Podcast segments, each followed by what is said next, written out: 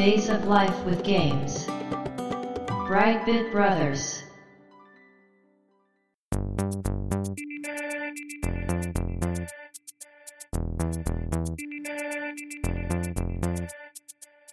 どうも、1P 川崎です。どうも、2P 長谷川です。この番組はかつてゲーム少年だった 1P 川崎と 2P 長谷川の2人がゲームにまつわる様々な話題で古きを訪ねて新しきを知る番組です。はい、ということで、ブライトビットブラザーズステージ52です。52。はい。今回は2本立てなんですけども、はい、ボナンザブラザーズとはいタント R。そうですね。ね。まあ、2本立てなんですけど、いつもとはちょっと違う感じで、はい、メインはボナンザブラザー。はい、で、関連作品として担当あるっていう感じではい、紹介したいなと思うんですけど、ボナンザブラザーズってね、確か前あのメガドライブの回の時にはい、結構思い出で評価してる人が多かったですよね。はい。そうですね。うん、で、印象深いタイトルみたいですね。うん。私はほとんど知らないゲームだったんですよ。ああ、そうですか。うん。おーうん。ゲームセンターで見てないですか？いや、あのね、見覚えはある。確かあ、見覚えはある。に。うん。グラフィックのね、見覚えはありますね。そうですね。特徴的ですからね。そうそうそうそう。ちょっとエッグマンみたいなね、感じの。あそう。キャラがいたりとか確かに。そうそうそう。なので、絵は見てたんですけど、うん、うん、うん。遊んだことなくて、タイトルもね、聞き覚えはありましたね。聞いたら、タイトルはすごく覚えてたんですけど、うん。ゲーム内容とかほとんど知らなかったんで、はい。なので、まあ、今回は長谷川さんがメインで紹介してくれると思うんですけど、長谷川さんはやったことあるんですか？僕はあります。当時ゲームセンターでやってました。あ、じゃあもうバリバリプレイしてたということでね。うん、そうですね。じゃあ、あの、前のそのメガドライブの回で、はい。皆さんがその思い出のタイトルとして語ってたっていうのは共感できたんですね。そうなんですけど、実はメガドライブではやってないんですよ。そっかそっか、アーケード版しかやってないですね。そうなんです、そうなんです。うんで、まあ、今回話しているのは、自分がまあ、当時やってたっていうのもあるんですけど、そのメガドライブの回で、うん。ボナンザについて非常に熱いお便りを はい。ただいたんですが、尺の都合であの時話せなかったので、ね、そうなんですよね、実はね。はい、で、ボナンザブラザーズ単体で扱うときにはい、お便り紹介しようということで今回はい、テーマになってるんですよね。はい、そうですね。ははいい、じゃあ、その辺は詳しくは本編の方で話していきたいと思いますんで、えーよろしくお願いします。よろしくお願いします。Days of Life with Games. Brightbit Brothers. ボナンザブラザーズはですね、うん。3分以内にお宝を頂戴するぜで、お馴染みかどうかはおあれです。そういうキャッチコピーなんですね。はい。うん、うん、ゲームスタートした時に、まあそういうテキストが出るんですよ。うん。うん、うん。これはですね、回答から送られてきた予告状の文じゃあ予告状を出して、はい。泥棒するタイプのそうです。人なんですね。はい。そういうゲームなんですけど、ボナンザブラザーズなので、うん。泥棒兄弟という なるほど。ことになりますね。うん、うん、うん。はい。で、ゲームが出たのが1990年。90年、あ、意外と新しい感じですね。そうですね。うん。新しいと言ってしまっていいのか。いや、80年代ぐらいのイメージだったんですけどね。そうなんですよ。ううん。そう。見た目的に80年代っぽく見えちゃうとこはあるんですけど、うんうんうん90年6月に稼働して、アーケードですね、最初に。で、メーカーはセガです。だからさっき川崎さんがエッグマンみたいって言ってたんですけど、ね、あながち遠くないと。そうですよね。うん、感じなんですが、ジャンルは横スクロールアクションになるんだと思います。ほうほうほう。はい。で、お話としてはさっき言ったように泥棒の兄弟がですね、うん。ロボとモボっていう二人組、うノッんポと、まあ背が低くてちょっと太った感じのとの二人組なんですけど、グラサンしている。この二人が3分以内にステージ内に配置されたお宝をすべて手に入れて、うん。屋上にスタンバっている飛行船で脱出するっていう作りなんですけれども、うん。うん。まあ、怪盗って言い方したんですけど、うん。なんか治安の悪い街に行って、うん。まあ、汚いお金というかねあ。ーそういうのを取ってきてちょうだいっていう依頼でやってるみたいなんですね、どうもね。うんうんうん悪者じゃないんですよね、泥そうです、そうで。す。義族というか。ね。はい。で、まあ最初に予告状が出て、うん。ステージですね。うん。今回行く先の、まあカジノだったり、いろんな面があるんですけれども、うん。見取り図みたいのを二人でスライドで見ていて、うん。うん。うん。その後実際侵入していくっていうゲームなんですが、うんうん動かし方としては八方向レバーと2ボタンっていうすごうんくオーソドックスなそうですね。やつですね。うん。うん。うん。もうね、6ボタンの格ゲーがいっぱい出てた時期ですけど。そうです。ね。90年代といえば格ゲーブーム真っ盛りの時ですもんね。そうなんです。僕もその格ゲーの合間に、まあ、箸休めって言ったらあれですけど、まあうんうん、ちょっと違う面白さとしてやってたんですけれども、だから操作としてはすごくシンプル。うん。レバーでキャラクター移動させて、うんジャンプができて、あと射撃ができるんですよ。銃が撃てる、うんショックガンみたいなやつを出してるみたいなんですけど。人殺しはしないんですね。、そうしないんですよ。であと、まあ、ギミックの操作が、まあ、同じ射撃ボタンでできるんですけど、うんドア開けたりとかですね。そういうことがですねできるっていう。うん。こんだけ、すごくシンプルなうん。操作で、うん。一番の特徴はほ、まあ、グラフィックでもあるんですけれども、うん。画面が上下二分割されてるんですよ。うん。そうですね。で、下側がうん 1P、うん。上側が 2P。うん。うんまあ、だから僕らでやったら下が川崎さんですよ。上に僕がいるっていうことになるんですけれどもう、ん。で一人で遊ぶ場合は、まあ上が何も出てなくて、下だけで遊ぶっていう感じなんですけれどもで、二人同時でやった時に、うん。二分割してあるもんだから、うん。違うエリアを動けるんですね。そうですよね。うんうん。だから、まあ、川崎さんはあっちから行って、俺はこっちから行くから、みたいなことができるのがこのゲームの特徴。これね、気になったんですけど、一人でやるより二人でやった方が絶対的に簡単な気がするんですけど。そうでしょうね。難易度どう調整してるかはちょっとわからなかったですけど、やってた当時。だって宝の数とか変わらないわけでしょああ、変わらないんじゃないかな。どうだろう。ねむしろ僕二人でしかやったことないような気がすいや、単純にね、敵の配置も宝の配置も一緒だとしたら、二人でやった方が断然ね、る。うん。有利ですもんね。まあ、もしかしたら敵の配置とかは増えね、てる多少可能性変わってますよはね、さすあがに。りますね。うんうんうんまあ、二人でやると、やっぱり相談ができて、そうですよね。それが面白いんですよね。協力ゲームなんですよね、だからね、二人で。そうですね。で、うんまあ、ベルトスクロールとかって、うん1画面の中にうん。自分の扱っているキャラがいるじゃないですか。確かに。常にね、あの2キャラが同じ画面にいる状態ですもんね。そうそうそうそう、うんどんなね、ベルトスクロールでもだそうそうそうそう大体そうですよね。うんだボナンザはそこが違う。そうですね。画面が分割されてるおかげでね、全く別のとこにいても、それぞれ動けるというのがね。そうそう。途中で分岐して、じゃあ、うん川崎さん2回行ってくださいみたいな。ね僕下取っときますんでっていうことができるんですよ。うん、うん、うん、で、まあ、二人で最終的に脱出すればいいわけだから、うんうん。ここが、まあ、新しかったんじゃないかな。そうですね。改めて画面見て、うん。スパイバーサススパイ思い出して。ああ、そうだ。確かにそうですね。すごく似ててね、雰囲気とかうん。漫画テイストっぽいとこも似てるんですけど、うんただゲーム性はもう全く逆じゃないですか。そうですね。スパイバーサススパイは本当に対戦なんですけど。そうですね。バーサスですから。そうそう。ボナンザは本当にね、協力プレイなんで。ああ、もしかしたらインスパイア元にあるかもしれないですね。確かに似てる。グラフィックの方向性も似てるじゃないですか。リアルにしていかないというか、いい意味で。そうそう。うん。なんかその画面の雰囲気としてはすごくこう当時のその 3DCG グラフィック的な感じですね。うんパッと見なんかドット絵っぽくないというか、うんうんうんうん。CG で作った画面みたいなキャラがその背景の上動いてるっていうのはうんかなり目新しい感じはしましたね。そうですよね。あうんうんうんの、スーファミのドンキーとかみたいなね、画面ですもんね。レンダそうそうリングをそうそう落としたような。うん。うんそうですね。あの、キャラクターと、うん。その、シンプルな操作で一見、なんかこう、最新のゲームには見えないんですけど、うんうんうんうんまあでもその上下二分割っていうのが、うん。うん。戸惑うことなく新しいことやれてて、うんうんうんうんまあ面白かったのかなと、そうですね。今になればわかるというか、うんうんううんん当時は本当に友達と二人でやれるゲームとして。単に遊んでたんですけれども、うんで、これが全12ステージあるんですね。で、最初に言ったみたいなカジノだったり、うん。宝石店とかあったかなで、最後の方にね、ピラミッドとかあるんですけど、どういうことだっていう。感じなんですけど、うん全12ステージをクリアしたら、まあおしまいなんですが、メガドライブ版はどうも10面しかないみたあい、で。なるほどね。その容量の都合とかなんはい、ちょっとですかね。やっぱ削れてるみたいなんですよ、ねなるほど。で、その、ステージは建物の断面図みたいなそうですね。感じと言えばいいのかな。ファミコンで言うとエレベーターアクションとかね。はいはい。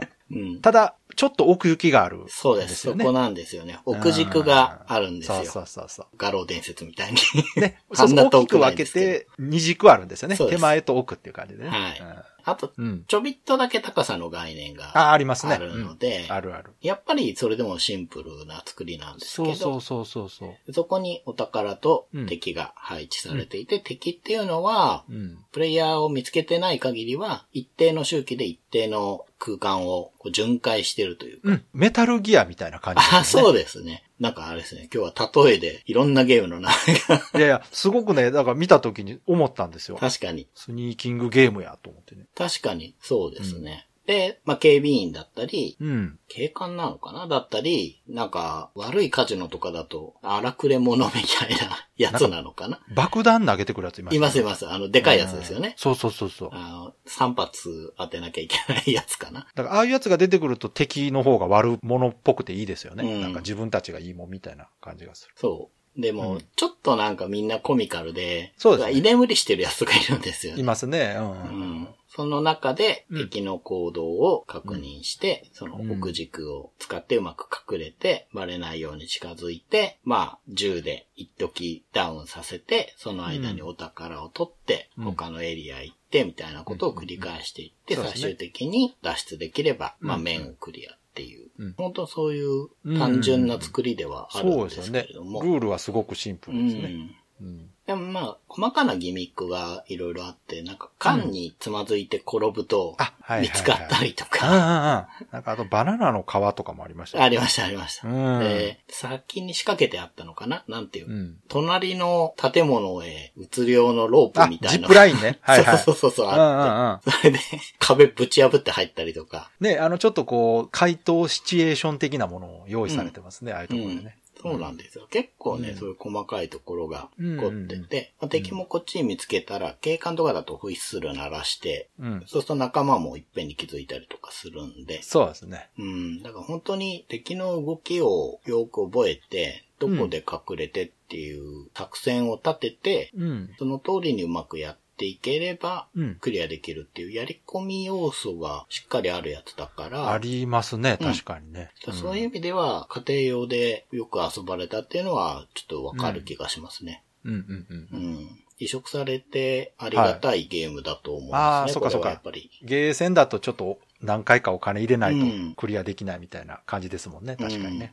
うん1ステージのね、うんクリア時間の制限が3分っていうところはすごくアーケードゲームっぽいなと思ったんですけそどうですね。ううんん。ただあの3分間っていうのがすごくこう、緊張感につながってるなと思いますね。あの時間かけたら簡単じゃないですか。あうんうんうんのゲーム。ね。敵がどっか行くまで隠れといてうん。っていうことができますから。うん。あの辺がメリハリが効いてるなと思って。うん。そうですね。その、最初に3分以内にお宝を頂戴するぜって説明してるのがね、うん納得させるというか、ゲーム都合ではあるんだけど。すごくね、あの、説明が的確だなと思いそうでました。すよね。いいですよね、ここ。うんすごくわかりやすくてね。う。うんん。あと、もう一つ特徴といえばやっぱグラフィックでしょうね。うんうんうんうん独特の、うん。まあ、途中でも話した CG レンダリングしたような、円柱に手足がくっついたような、そうそうそうそう。独特のデザインしてるんですけど。うん背景なんかもすごくこう、イラスト的というか、うん。こう、あえてね、質感うをんそうそうそうそう。つけすぎてないというかね。うん。当時、僕はなんか面白くていいなと思って手出したんだと思うんですよね、ああの、のゲームに。いい意味でね、すごくドット絵に見えないんですよ、なんかうん、。そうそうん。う。うん。あれなんでやろ？不思議やな。色味のせいとかもあんのかな？ああ、そうですね。色のチョイスは独特ですね。で、音楽もいいんですよね。音楽いいですねすごく。うん。うん。今回喋るんでね、あの YouTube 見たりとかしたんですけど、はい。音楽非常にいいですね。そうなんですよ。非常にセガっぽくて、うんうんうんうん。で、SE もすごくいいんですけど、あそのコイン取った音が、あれうん完全にファンタジーゾーンの音でしょ、あれ。そうか、そうなのかうん。な。あれファンタジーゾーンのコイン取った音やわ、あれと思って。まあでもなんか、その、メーカー固有の音ってどうしてもあるじゃないですか。あるある。うんうん。音楽の人調べたらかなりあのセガの初期アーケードのメインをやられてた方みたいで、うんそりゃセガっぽいわと思って。うんうんううん。ん。そうなんですよね。ちょっとジャズ調の曲ではあるんですけど、ゲーム音楽としてもすごい良くて、やっぱりあのグラフィックとサウンドありきで、そうですねボナンザっていう世界がしっかり作られてるなるほど。感じは改めてやってみて思いましたね。その今回ちょっと話すにあたって、実はメガドラ版を購入してやってみたんですよ。やっぱりボナンザだなって感じがすごいあるんですよ。なるほど。で、それってやっぱりその、大きな記号が、うん。多少の移植で削り落ちちゃっても平気なような、大きい記号がちゃんと作られてるから、世界観の中に。だからなんか大丈夫なんだろうなと思いました。やっぱりあれですか、細かいところはアーケードとは違います？やっぱり。そうですね。違うような気はしますが、でも移植度としてはすごく高いんじゃないかなとなるほどね思いますけどね。確かにね、画面的にも移植しやすそうなうんグラフィックですもんね。うん。すごくこう、派手な処理してるわけでもないしね。うん。というゲームなんですけど、うん。まあその、モナンザメガドラ版に対してのうん。熱いお便りっていうのを、はい、行きましょうか。紹介する方が、はい僕がいろいろ喋るほど全然熱量も。内容の濃さも、はいそうですね。まあ、あと説明としてもね、いいと思うので、はい。いただいたお便りをはい読んでいこうと思うんですけど、はいお願いあのメガドライブの思い出会の時に、福労堂さんからいただいたはいメールの割愛した部分になります。そうですね。はい。こんなに面白いゲームがあるのかと感動しましたと。今でも自分の中のアクションゲーム最高峰に君臨していますというぐらいねお好きということで。確か思い出会だとここまでしか話してない。ああ、そっかそっか。はい。で、この後、すごいところを5つ書いていただいたんですけど、多分この5つも削って5つになってる感じがするんですが。そうですね。はいはい。えーまずすごいところ1。画期的画面分割2人同時プレイということで、うんうんうんうんはい。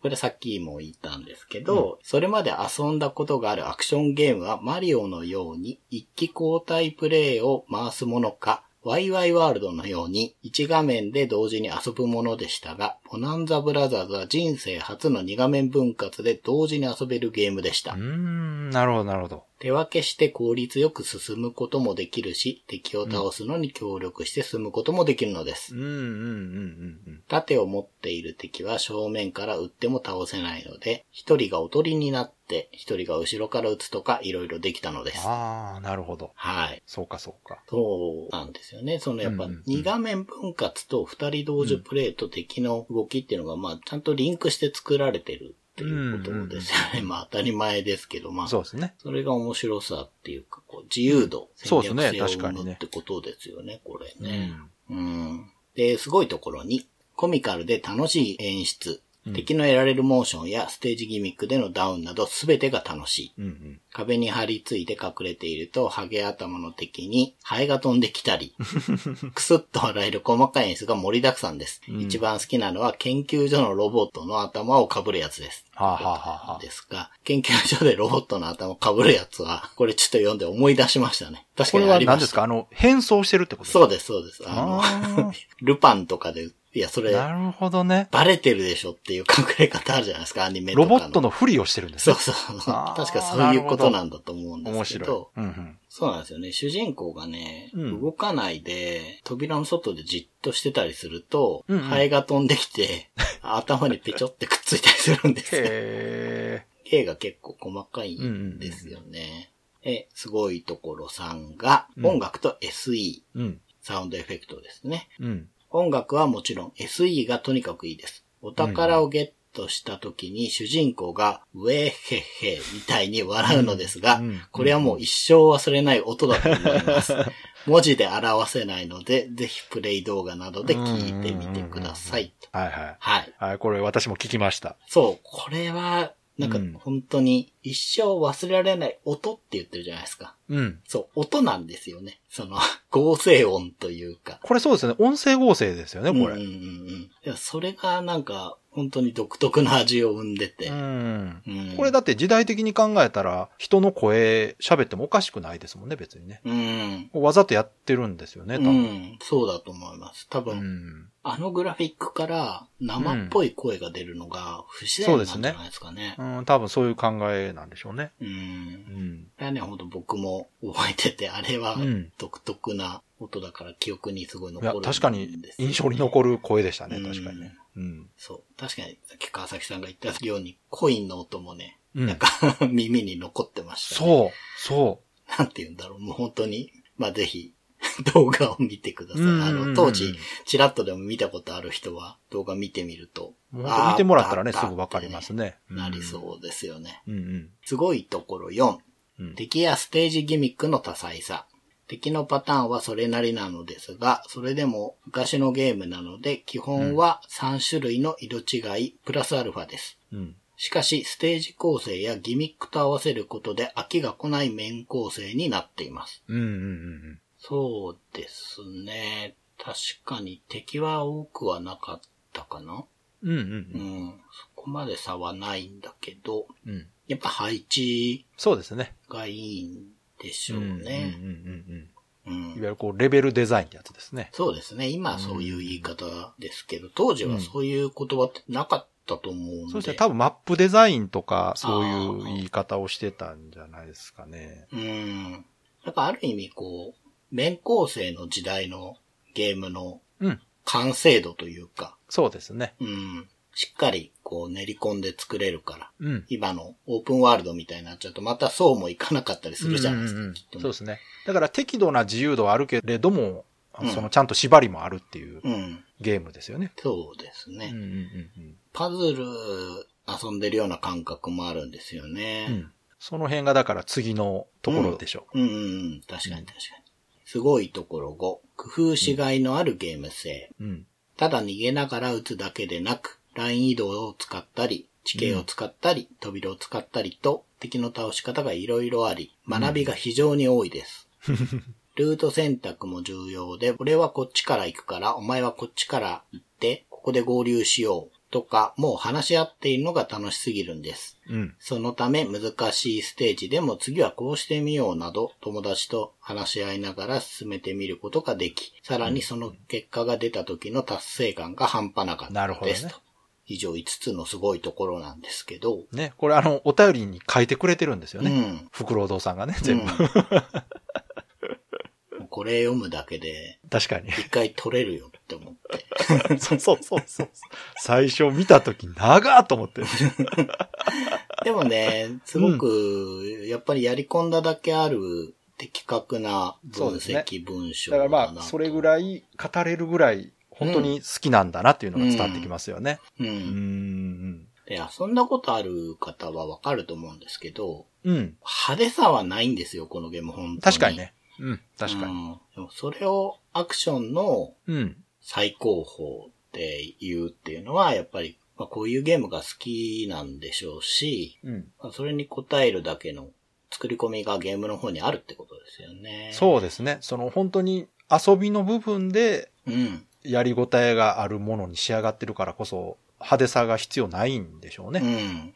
これだから私も今回話すにあたって、はい。実はあの、アストロシティミニ版をやったんです。ああ、なるほど。あれに入ってるんですね。あれはアーケードの移植なので、うんうんメガドラ版と違ってアーケードゲームのまんまなんですね。うん。だそっちでやりましたけど、あーやっぱりね、画面も綺麗ですし、うん。音もいいですね、やっぱりね。うん。うん。で、その操作感とかに関しても、アクションゲームとして何の問題もなくうん。遊べるものになってますし、うん。びっくりしたのがね、チュートリアルあるんですね、あのゲーム。ああ、そうですか？チュートリアル、練習しますかって出るんです、最初に。あ、そうでしたっけ、うん。練習モードっていうのがあって、これやりますかって聞かれるんですよ。あで、私初めてなんで入ってやったら、あ。うん。ちゃんとあの、この扉開けるときはこのボタンで。で、うんこういう敵の時はこれ銃撃って気絶させて、とか。で、うんお宝を取って逃げますって全部説明してくれました。うーん。これすごく親切だなと思って、その、そうですね。ゲーム自体は確かにシンプルではあるんですけど、うん。いきなりやっぱやれと言われたら、ちょっと戸惑うぐらいの内容ではあるんですよ、やっぱりね。まあそうですね。うんその敵が歩ってきて、あの、殴って倒してっていうのとは違いまそうそうそうすもんね。。どういう遊び方をするかっていう細かいところはわからないんで、ただそれをすごく簡潔なチュートリアルで教えてくれるっていうのは、うーん。親切だなと思いました。うーうん、ん。すごく意外でした。ああ、やっぱそういうのついてるんだと思って。なるほど。そうか。結構いろんなとこに移植されてるんですけど、うん。一番最近だと、あ、メガドラにはないいんですね、じゃあ。や、メガドラのカセットもある。いや、メガドラ版にはチュートリアルないんですね、じゃあ。いや、なかったと思うな。うんはしちゃったのかもしれないですけど、多分なかったと思いますね。うんうんうんうん。いや、だから私びっくりしたんですよ。あ、こんな親切なモードがあると思って。うーん。その、ステージとしてね、チュートリアルステージみたいなのがあるゲームはあったりするんですけど、うーん。ちゃんとあの、練習ステージやりますか？ってこう聞かれたんでね。うーん。でも本当はあの、動画見てても面白そうでしたけど、自分でやってみるとやっぱりうん。難しいなと思いました。あの、動画見ててこれ簡単そうにやってるけど自分でやると難しいんだろうなと思ったんですよ。うんうんうんで、実際やってみたら本当にその通りで、ただ、うん。うん。繰り返しやれば確実に上手くなるし、うん。上達を感じられるゲームだなというのはもうちょっと遊んだだけで分かりましたね。うん。うん。なんかさっきあの、フクロウドウさんが言われたみたいなその達成感っていうのはすごくあると思いますね、これ。はい。そうですね。僕もゲームセンターで遊んでた当時、うん。2回くらいね、友達と、今日はちょっとお金使ってクリアまで行ってみようみたいなんでやったことあるからほうほうほうクリアはしたことがあるんですよ。だからピラミッドも覚えてるんですよね。なるほど。うん。で、最後の方がだいぶお金うん。使ったような気がしましたけど。まあ、コンティニューしてね、ご利用ししたらいけなくはないですもんね、うん確かにね。うん、んそうなんですよ。とはいえ、やっぱり、うんまあ、ワンプレイ100円なので、そうですねうんあまあ、大事に大事に、そうですねちゃんと覚えてっていううんうんうん。感じでやりましたけどね。うんうんううん。ん。だから、上手い人とかゲーセンでもワンコインクリアしてたタイプのゲーいムだとや思いますね。ー、いけるやつですね、これ。ううんん。いけるやつですわ。う。うん僕行ってたゲーセンは、行ってた店全部にこれあったんですよ。結構メジャーなゲームなんだろうなって思ってたんですけど、うんうんうんうんまあい然そうじゃないですか？だったのかもしれないですけどね。いや、だって名前は聞いたことありましたからね、うん私も。そうですね。だから、うんまあいろんなとこに移植されてるので、もし遊んだことない人いれば、まあちょっとやってみるのもうん。いいのかなと思いますけど、いや、今やっても。ね、十分楽しいゲームだと思いますよ。うん。ちょっとね、最近のゲームに比べると本当に地味ではあるんですけど、地味ではありますね。ちょっと物足りない感じはしますけど、うんそのゲーム部分自体はすごくしっかりできてるんで、うん。ちゃんとカタルシスはある感じに仕上がってますよ。うん。そうなんですうね。ん。そう、カタルシスがあって、その、うんまあ、フロードさんからいただいたメールの結びのところがですね、うん。まあ、初めて二人でクリアした時の戦友感、戦う友ですね。うん。戦友感はものすごかったですね。14インチの小さな画面でクリアした風景を今でも覚えています。へー、すごい。うん、相当思い出深いんですね。そうだと思います。これやっぱ友達と遊んでたからっていうのもいやー、大きいですね大。きい。やっぱりその時のシチュエーションと合わせて記憶に残ってるんですねうん。やっぱりね、ゲーム内容だけじゃなくて。うん、こうなんていうかこう、ザ・ゲームの思い出っていう感じのわかる。あの、家庭用ゲームの思い出ってそうですよね、やっぱうね。ん。そゲームセンターのゲームもね、う。うん。対戦ゲームとかやっぱり人との思い出で覚えますけど、うん。一人用ゲームとはまた違いますね、その辺の記憶。の残り方ってね。う。うん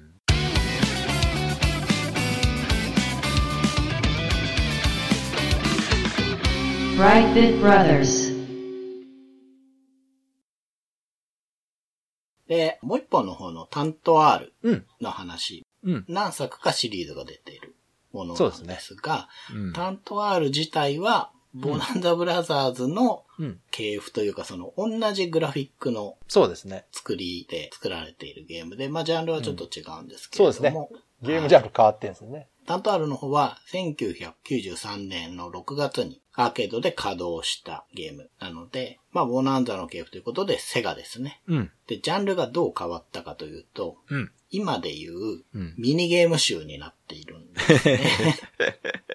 随分変わりましたね。ね。うん。で、ボナンザの頃は、うん二人はなんか怪盗だったんですけど、うん。3年経ったタント R では、うん。探偵になってまして、あら。何がどうなってるのかよくわかんないいや、泥棒家業を足洗って。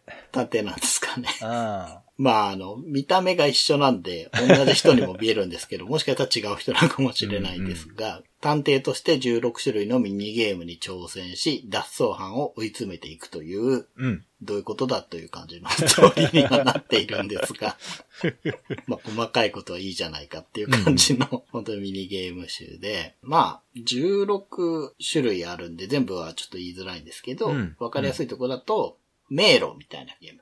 でもう本当に文字通り迷路うんうん。だったり、ボタンを連打して風船を割るやつうん。とか、指定された時間内でストップウォッチを押して止めるとか、うん何秒から何秒の間で止めろみたいなはいはいはいね、やつとか、15パズルって呼ばれるスライドパズルってやつがあはいはいります。かねありま。すね。うんはい。。あれが下地になっているパズルゲームだったりとか、うん。僕はこれを一番覚えてるんですけど、うん。18箇所エリアが分かれてて、そこを高速移動する忍者が最終的にどこで消えたかっていうのを当てる やつ。あったあった。あうんったあった。だからこれはすごいうん。覚えてるんですけど、うん。あの、さっきのボタン連打の風船割りもね、鶏が出てくるんですけど、これも結構覚えてるんですけど、うんうんうんこの忍者がすごい印象深くて、あとね、あの、右から左に高速移動する被写体をファインダーに収めるっていうまあ、こんな感じの、あとは、なんか、ロボットのパーツを集めてロボット一体作るとかね。うん。うん。うん。そういうミニゲームがいっぱいあって、うんまあ、これをクリアしていくっていうやつなんですけど、まあ、そのミニゲームでミスすると、ライフが減ってしまうと。うん。で、すべてなくなるとゲームオーバーっていう仕組みなんですが、ミニゲームがですね、画面にこう4分割されてて、うん。ルーレット式で選ぶんですよ。ああ。どれ遊ぶみたいな。その中に、たまに、ラッキーって書いてあるエリアが出てきて、うん。だからそこんとこをチョイスすると、ハートがちょっと回復する。なるほどね。3つ集めると1ライフ回復だったかな、うん。みたいな仕組みがあるっていう、もうほんとこれだけ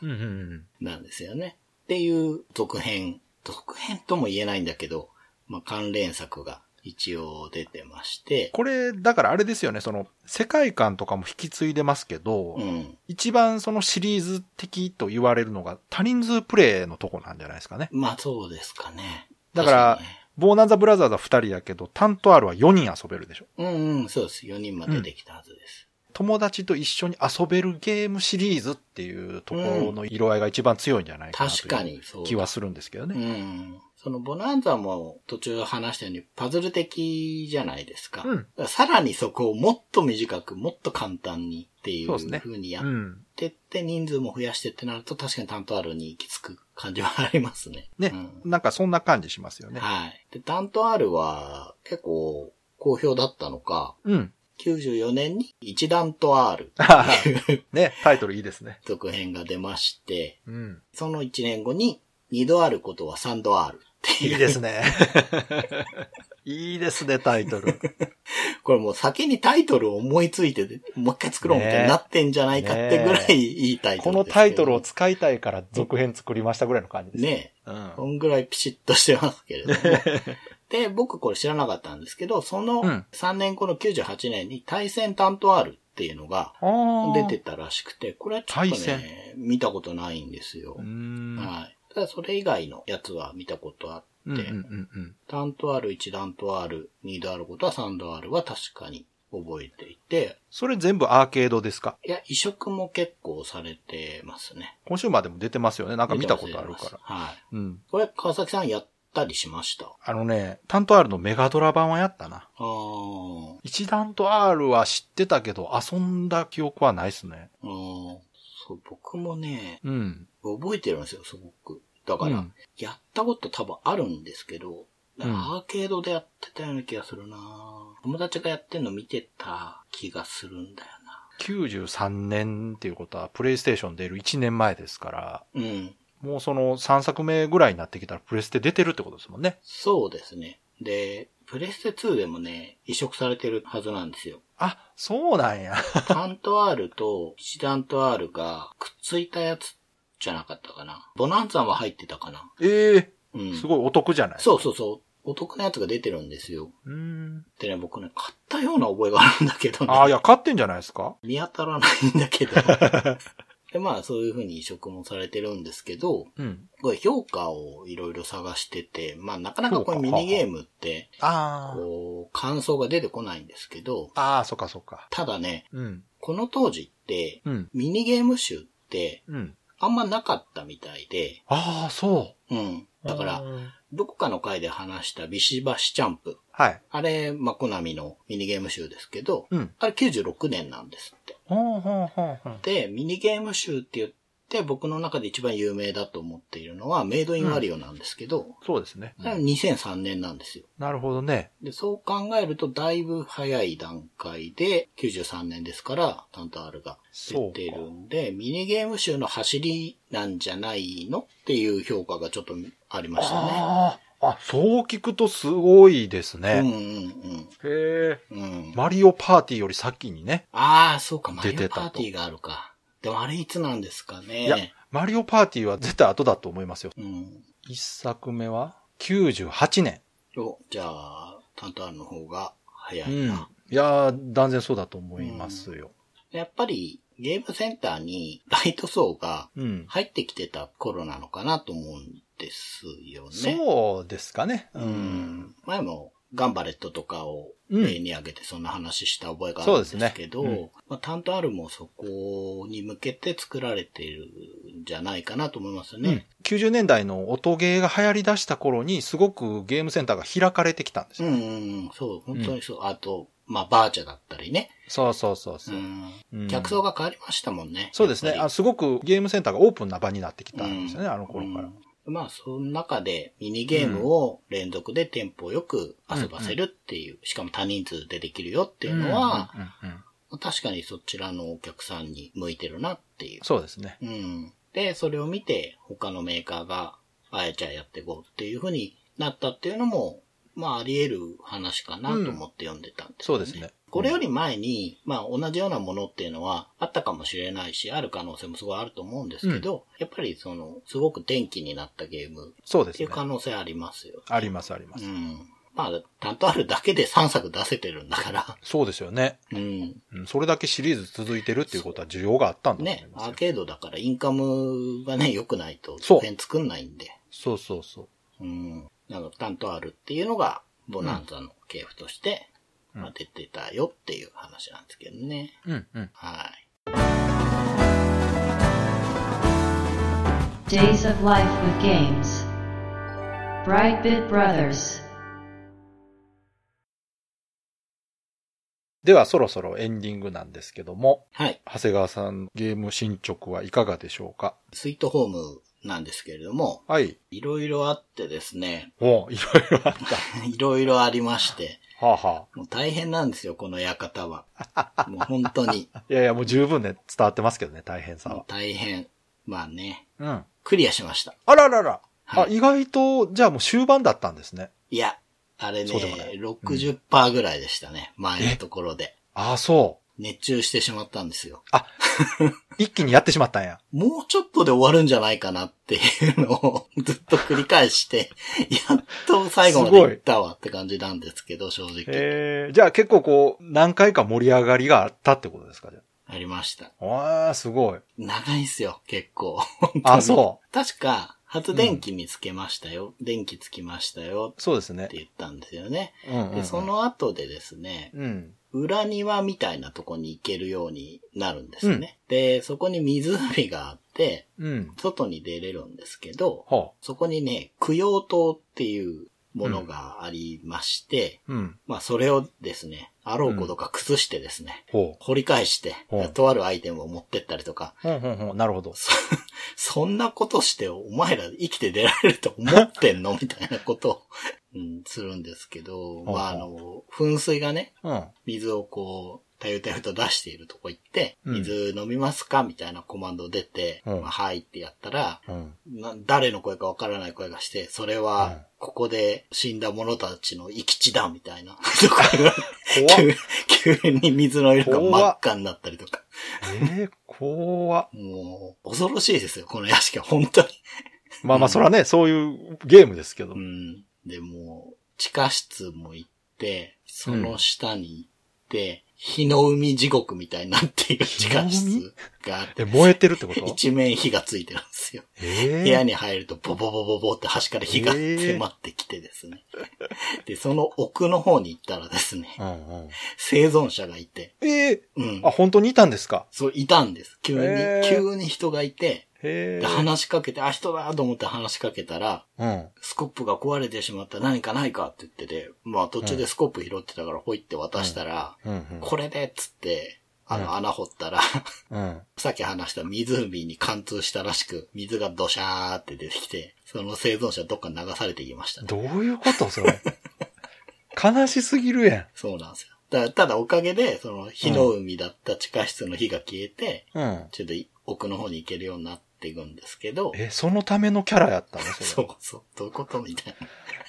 えー、悲しいな。で焼却炉があってですね。うんうんうんうん。まあ、ちょっとここから先はネタバレかな。まあ、そうなんでえ、すよ。でも、どう、どうなんですか？ネタバレ、OK なんですかね別に。どうですか ?OK。いや、まあ、じゃあもし、私はこれから遊びますっていう人がいるなうんそうねら、聞かないでほしいんですけど、あたそうですね。もうそれは言った方が。一つ聞いてほしいことがあるんですよ。うん。このゲームは、うん。攻略サイト見てやっても何にも恥ずかしくないです。なるほど行。き詰まったら見ましょう。そうですね。あの、そこでやめてしまうよりはね。はい。うん。見てでも最後までやった方がいいそうですねとは思いますが、うんやっぱファミコン特有の説明のなさがちょっと最後の方は 効いてくるので、うん。ほんと行き詰まったらちょっとね、うろうろうろうろしてすごく時間を使ってしまうので、うんうんうん。攻略サイトとか見た方がいいかなとうん。思いまそうですね。うん。はい。で、まあネタバレしていくと、あの、はいはい。間宮夫人っていう人がうん。自分のお子さんを事故で亡くしてるんですけど、はいはい。何がどうなったか知らないけど、うん。まあ焼却炉で亡くしてしまったということで、で、その後、なんかどういうつもりでやってんのか知んないけど、う。うん。子供さらってきて焼却炉に投げ込んだりしてるらしいんですうわー、そうなんよ。や。怖くないですかこの設定。怖い。怖い怖い。その焼却炉が火の海の地下室の奥にあるんですよ。ああ、そう。でっかい焼却炉が。へえ。で、その奥に子供用の棺がいっぱいあって、へえ。で、それをね、一個一個調べていかなきゃいけないんですよ。一個一個。そう。6つ並んでるんですけど、うん。その中に重要なアイテムがあるので、うんまあ、開けざるを得ないんですよ。で、うんうんうん開けてって見てってみたいな、その中で、まあ、子供の霊がいて、毒みたいのをぶっかけてきたりとかするんですけど、へえ、ほうほで、そこまで行って、前に話してた日記の鍵を手に入れて、う。うん。で、日記を読むと、うん。間宮さんの方、夫人じゃなくてね、うん旦那さんの方の日記で、うん。で、これでいろんなことが分かってて、うん。で、その後驚くことにですね、ほう。謎の老人が出てくるんですよ。え、それ今まで出てきたことない人？ない人。その地下から帰ってきたら、うん。急に老人がいて、うん。お前ら供養塔を掘り返したな、みたいなこと言って、うん、したした。うん。こっち来い、みたいに言われてですね、うん。まあ、怒5られるわ。人パーティーのうち1人だけしか動けないんですよ。あら。分断されて連れてかれててはあはあ、で結構要所要所に銅像が置いてあって、うん。それが邪魔で動かせなくて、明らかに銅像の向こうに壁に穴が開いてて、これいけんだろっていうとこあるんですけど、うんうんうん。押してみても動かなくて、なんかアイテムいいのかなと思ってたら、その老人がパワーでバーンって押してってですね。ええと思って見てたんですけど。うん。でその後、行き止まりの壁のとこまで行って、はこれなんか隠し扉でもあるのかなと思ったら、あ。うん。パンチでぶち破ってですね。うわ、すげえと思って。山村さんって言うんですけど。山村さんすげえと思すって。げえな。ついてったら、うん。画面横から、うん多分、間宮夫人の霊が突っ込んできて、うん。山村さん壁にめり込んでですね、うん。動かなくなるんです。ええで、話しかけると、うんそっちに向かって話すってコマンドやると、誰もいないみたいに言うんですよ。いや、いるいるいるって、グラフィックいるって なってんだけど、なんか話せなくて、うん。どことみたいな謎の生存者がいて、えー、何それ？一応そこからいろいろあって、さっき言った焼却炉に行くんですけれども、うん。うん。で、その焼却炉も、まあ攻略というか、その、アイテムを取ってきて、戻ってきて、なんだかんだしていると、うん。さらにこう置く、なんかね、ベランダ伝いに、うん。間宮夫人の部屋の方に行けるってことがわかるんですはあ、はあ。よ。で、そっちから行くと、結構奥が広くて、うん。で、そこを滑る床の先にゾンビが待ち構えてて、うん。あの、そのゾンビに当たると、1ポイント吸われるみたいなトラップとか、もうめんどくさいんですよ、これが。あの、ロープってアイテムを使ってかいくぐっていかなきゃいけないんですけど、だいぶ後半って感じですね、でそう。なんですよ。で、これもかいくぐってなんだかんだでいろんな鍵と、あと青いろうそくっていうキーアイテムがあって、これを集めながら行くと、うんついに間宮夫人の部屋の扉が開けられるようになるんです。ここまでだいぶはしょってるんですよ。結構長いんです。で、行ったら、うん。なんかね、飯使いっていうやつがいて、はい。昔のオカルト本にいかにもいそうなセムシ男みたいなうんうんうん。やつが結構ちゃんとしたグラフィックで出てくるんですよ。ウィンドウとして。で、旦那様の言いつけでここは通せないみたいに言って、まあ、そこ通るためのとあるアイテムをまた探しに行くと。ほうほうほうほう。で、持ってきて、そのアイテムを使ってさらに心の力を使うと、うん。あ、この音は旦那様、旦那様帰ってらしたんですね、みたいなこと言って成仏して消えるんですよ。で、やっと奥行けるわと思ったら、うん後ろからダーって人が走ってきて、うん。よくやった、こっから一緒に行こうっつって山村老人が来るんですはよ。あれ生きてたのみたいな感じで。あ。あ、そんなひどい目に遭ってたのに？うん。なんかまた出てきて、えで、奥に間宮夫人の部屋があって、結界が貼ってあるんだけど、えうん。心の力を使えば何ということはないみたいなこと言って突入してって、一人で間宮夫人と戦って、うん。吹っ飛ばされて出てきてですね。うんうん。その後あの、ちゃんとしたウィンドウが出て、アニメーションパターンをファミコンなのに贅沢に使ってですね、山村老人がドロドロに溶けて白骨化するんですよ。超怖い。なんかすごい、本当に全体的にずっとホラーなんですねず。っとホラーです。すごいな。で、その後、間宮夫人と戦えるんだと思ったら、うん。また吹っ飛ばされてですね。この後、なんだかんだでいろいろまた集めなきゃいけないです。うん最後に行くための、その青いろうそくも3本必要なんですけど、1本足りないし、うん。他にもね、写真とか子供の棺とか、うん。いろいろ必要で、で、これをね、取りに行く、もうなんかどういう家なんだよって思うんですけど、うん地下に牢屋の鍵みたいなのとかあったり、はあ、はあは血の川みたいのが流れてたり、あ、うん。キャラクターが流されていくんですよ。だから、まあ一人一人川を渡んなきゃいけないとか、あとうんうん、流砂とかあるんですよ。竜さん。どういう家の、あの、でっかいあり地獄みたいな部屋があるんですよ。すごいな。どう、何なんだみたいな。そすの、ごいな。なんか世界観。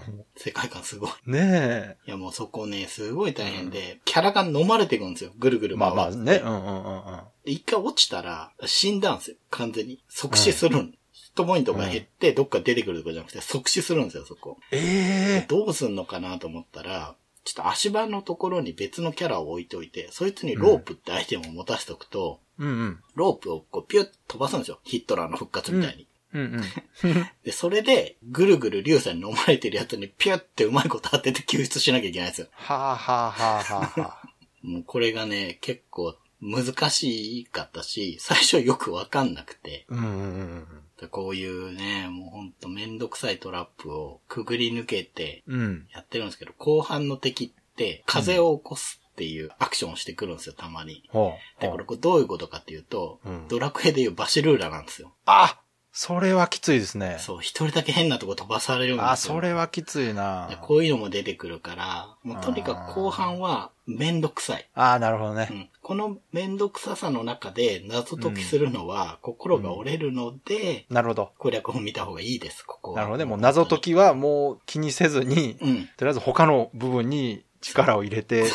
プレイしていかないと辛いと。辛い。う。ん。で、まあそこまでやって、間宮夫人にもう一回会いに行って、うん。まあその間宮夫人に会うまでに異世界みたいなところにちょっと行くんですけど、うんうん もう屋敷ですらない世界に行くんですけど、うん。まあ、ロープレイやったらよくある展開ですけどね、確かに。で、そこでね、うん。自分と相対したりするんですよ。ええそんな何？リンクの冒険みたいなことすんの？そうそうそうそう。自分がね、出てきてね、結構強いんですけど。へで、間宮夫人と戦うんですけど。戦うときにそこまで集めてきたアイテムを、うん。間宮夫人が喋る言葉に合わせて使っていかなきゃいけない。へえ。例えば、私の子供を返せみたいに言ったら、うん子供の棺をアイテムとして使う。なるほどね。ああ、うんなるほど、なるほど。答え合わせみたいになってるんですね、そこでね。で、結構ここの戦闘はいいなと思ったのが、うん。今までってただ攻撃したダメージいくつっていうだけなんですけど、うん。全アクションの後にキャラクターが喋るんですよ、一言。元の世界に帰りなさいとか、あなたもう死んでるのよとか、うん。何人殺せば気が済むのとか、うん。まあそこ専用のセリフが出る。で、間宮夫人も喋るっていう感じで、まあ、ここはクライマックス感がありましたね。なるほど。で、まあ、倒して、うん。全員生き残ってのエンディングを一応見ました。はい。それはもう、グッドエンドなんですね、それ。多分グッドエンね、全員生きてますもんド。ね。すごいすごい。うんいや、本当にそういうクリアができるんですね、じゃあね。うん。できますね レトロフリックでやればなるほど。できると思そっかそっかいます。失敗したらやり直したらいい。これね、だから当時子供でファミコンでクリアした人は、いやもうほんと尊敬しますね。これ本当にすごいことですよ。多分、あれじゃないですか。何人かいない状態でクリアしてる人がほとんどなんじゃないですか、やっぱ。うん。でね、マルチなんですね。人数によってエンディングは変わるらしいんですね。そりゃそうでしょう。うん。でね、実は一人欠けた状態のエンディングが一番いいって言われてるみたいです。へえ、そうなんや。面白いな、それ。うんなるほどね。5人全員でクリアするとですね、うん。いわゆるホラー映画の、うん。あ、これ続くかも、みたいな落とし方するんですよ。へえ、すごい。最後までちゃんとホラーっぽく終わってるそうなんです、そうなんです。多分そこを指して、うん。5人はあんまりっていう意見なるほどねがあるみたいですね。そっかそっか。うんあ綺麗に終わってないってそうそう。ことか。一人でも亡くなっていると、まあその人についてのことをちょっと語って終わるから、そっかそっか。うん。その、完結してる感じがあるんや。そうです。締まりがいいい。んだと思うんです。なるほどね。うんいやでも、ホラー映画としてはね、そ完全にその、次続いてるような方がもうホラーっぽさすごいですけどう。うんね。そうなんですよ。ホラー映画好きからするとね。うん。いや、もう本当にね。いやーでも良かったですね。いや本当に。いや、もうちょっとかなっていうところからが長かったんですへけど、で確かに最後の方はしんどかったんですけうんど、うんうん。ファミコンのゲームとしては、もうすごくよくできてると思いますね。ああ、じゃ面白かっあ、たですね。評判通りだったんですね。うん。すごいですね。今回、その、長谷川さんのゲーム進捗としても多分一番長い、そうですね。長かったね。長かったんじゃないかなと思いますけど。いうん。や、とりあえず終わったということで。まあ、あの、うん。多分今後ね、その、ゲームの年代が新しくなるにつれてどうしてもボリュームが大きくなっていくんで、そうなんですよね。ね、ちょっと難しいですよね。うん。特にロープレイなんかはね、うん。どんどんプレイ時間長くなっていってしまうんで、うん。またその辺も考えたうん。ゲーム選んでもらえたら、はい。長谷川さんも楽かも。はい。じゃあ、いつもの告知をお願いします。はい。ブライトビートブラザーズでは番組に対するご意見ご感想、あなたのゲームの思い出やゲームにまつわるエピソードなどお便りお待ちしています。ホームページ右側のメールフォームや番組のツイッターアカウントへの DM などでお送りください。ツイートの場合は、ハッシュタグ BB ブロス。BB がアルファベットでブロスがカタカナをつけていただけると見つけやすくて大変助かります。